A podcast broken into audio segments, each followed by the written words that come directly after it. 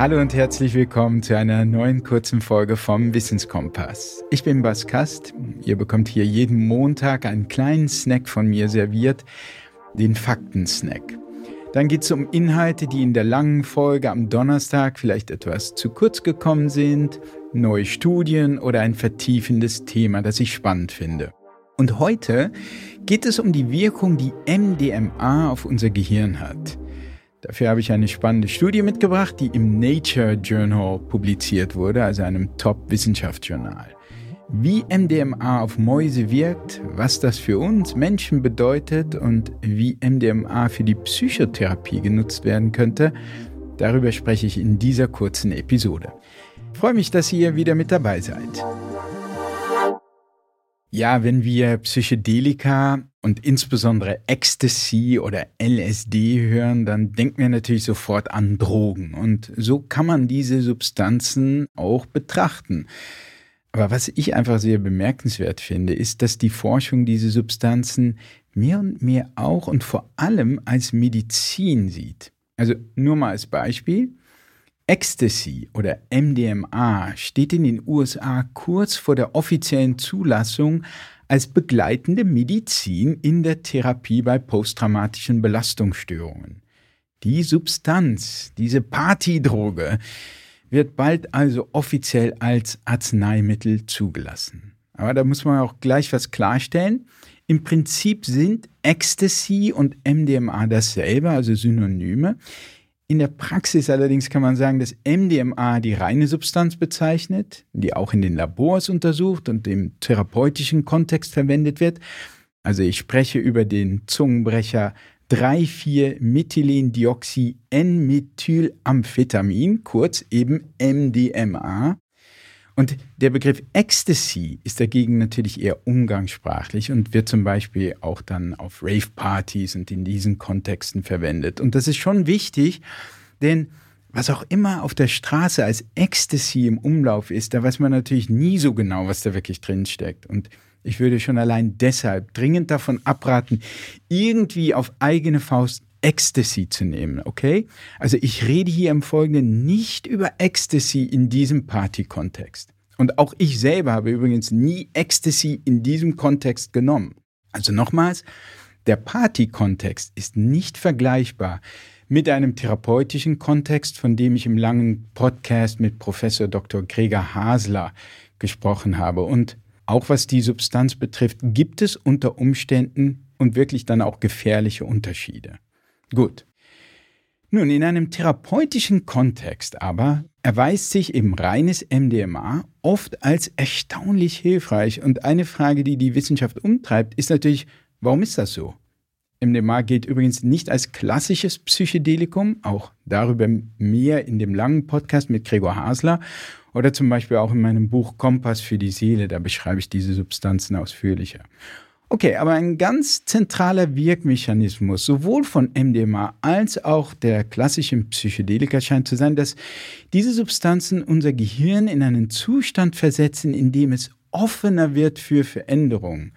Und das scheint ein generelles Prinzip dieser Substanzen zu sein. Also man könnte sagen, Sie verjüngen unser Gehirn insofern, als sie es wieder formbar machen wie einst in unserer Kindheit.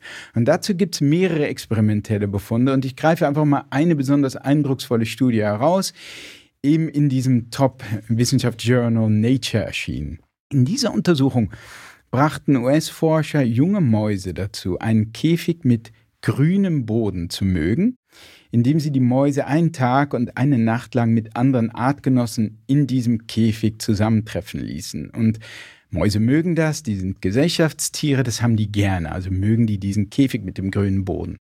Anschließend verbrachten die jungen Mäuse dieselbe Zeit in einem Käfig mit lila Boden, dort aber allein, was die eben nicht so mögen. Also lila, das mögen sie nicht so. Und wenn man dann die Mäuse danach vor die Wahl stellt, einen leeren grünen oder lila Käfig zu betreten, also mit diesem Böden, bevorzugen sie den grünen Käfig weil der für sie mit Geselligkeit assoziiert ist. Das ist eine Form von Prägung, für die allerdings nur junge Mäuse empfänglich ist. Bei älteren Mäusen klappt das nicht mehr. Also wenn die Mäuse erwachsen sind, sieht man diese Bevorzugung des sozial geselligen Käfigs einfach nicht mehr. Es sei denn, man gibt den älteren Mäusen MDMA. Also es ist also, als würde das Gehirn unter dem Einfluss von MDMA oder auch anderer Psychedelika kurzfristig in einen jugendlicheren Zustand versetzt und offen werden für Prägungen, für die es zuvor nicht mehr empfänglich war. Ja, bei Mäusen hält dieser Effekt bis zu zwei Wochen an und was das für uns Menschen genau heißt, weiß niemand, aber die allgemeine Spekulation ist, bei uns dürfte der Effekt, wenn es ihn denn gibt, eher noch länger anhalten, weil wir einen viel langsameren Stoffwechsel als Mäuse haben. Wir leben gewissermaßen langsamer und damit auch länger als Mäuse.